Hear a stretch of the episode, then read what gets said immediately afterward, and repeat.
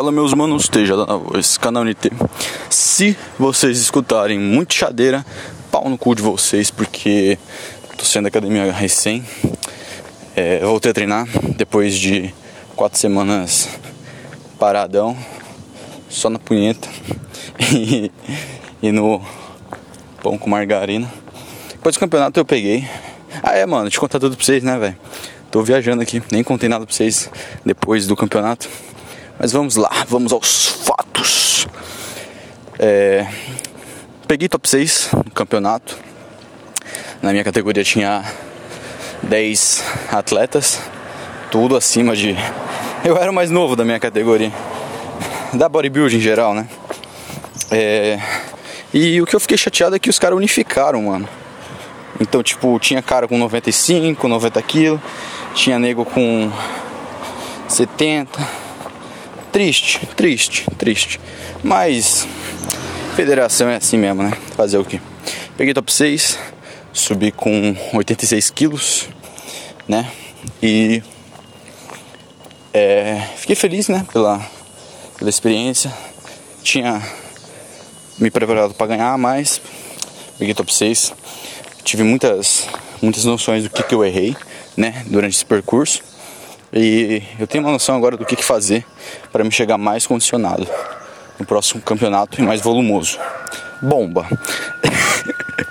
Brincadeiras à parte.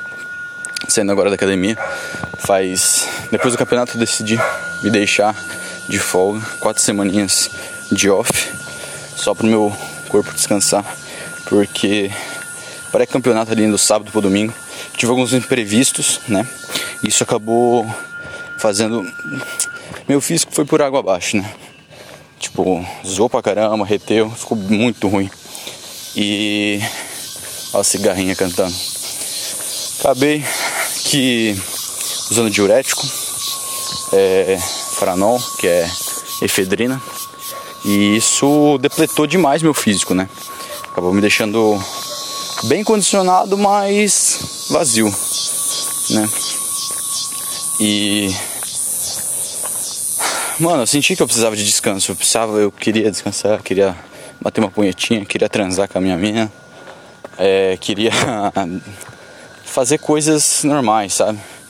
Deixar um pouquinho o body de lado. Por mais que logo depois do campeonato eu fui, voltei a treinar, para mim, só pela cabeça mesmo, porque depois de um tempo musculação se torna terapia, né, pra gente. E enfim, tinha quatro semanas de off, só que eu queria ter deixado até 2021. Aí dia 1 de, 1 de janeiro eu já voltava a treinar. Porém, porém, todavia, eu acabei que tive uma surpresa, né? Ganhei um dinheirinho a mais por causa das consultorias e acabei que acabei que voltando hoje, mano. Até por uma questão psicológica, porque, mano, sinceramente não aguentava mais, velho. Ai, se fuder. Eu, eu precisava voltar a treinar, mano. Como eu mencionei agora há pouco, velho, depois de um tempo, musculação se torna terapia psicológica pra gente, né? Nós, amantes do bodybuild. Mas enfim, voltei hoje, mandei um leg day. Fiquei feliz pra cacete porque apesar de eu manter meus treinamentos de flexibilidade e mobilidade, é, eu senti que eu tava fraco. Já fazem seis, seis semanas que eu não treino perna, né? Antes de hoje. Hoje eu mandei um leg day. Fiquei feliz pra cacete porque, mano, minhas cargas foram absurdas, sabe? Foi um bagulho realmente louco porque. Cachorro, filha da puta. Ai que safado. Pera aí porque é, meu comparado ao meu último treino de perna para competição, é, tive uma progressão de 10 quilos no agachamento. Consegui agachar com, deixa eu ver, 60, 60 mais 30, 90. É? Pera, 90 de cada lado? Não, pera, isso tá errado. 40. Não, não, não, é 40 mais 30, 70. 70, 140, é. Tive uma progressão de 10 quilos desde o meu último leg day. Tô viajando na droga aqui, meu Deus. E fiquei feliz pra cacete, porque é, isso é bom, né? Apesar de que eu me mantive em off, totalmente de treino. fora os treinos de antebraço que eu fazia toda noite, né? é, eu consegui fazer um, três, três repetições, foi um top 7. Para quem não sabe, top 7 é uma classificação de série que você faz, que você utiliza, né? O máximo de, de carga com um tempo de descanso alto, entre 3 a 4 minutos. Faz. Pega uma carga para você fazer uma média de 4, 5 repetições, né? Eu fiz 3. Já tá contando, né? Vamos lá, vamos lá, vamos ser positivo. É, aí consegui fazer um frontal, um front squat de com 80 quilos. O meu, meu top 7 é com 130. Então, por mais que seja uma, uma diferença brusca, né? Proporção. Porra, mano, tô feliz, tô voltando a treinar. É, senti muita musculatura. E uma coisa que eu vou incluir nessa preparação, que vai ser totalmente nova, vai ser treino de pose. Eu tenho assistido muito. Voltei a acompanhar muito o Júlio, Júlio Gorila.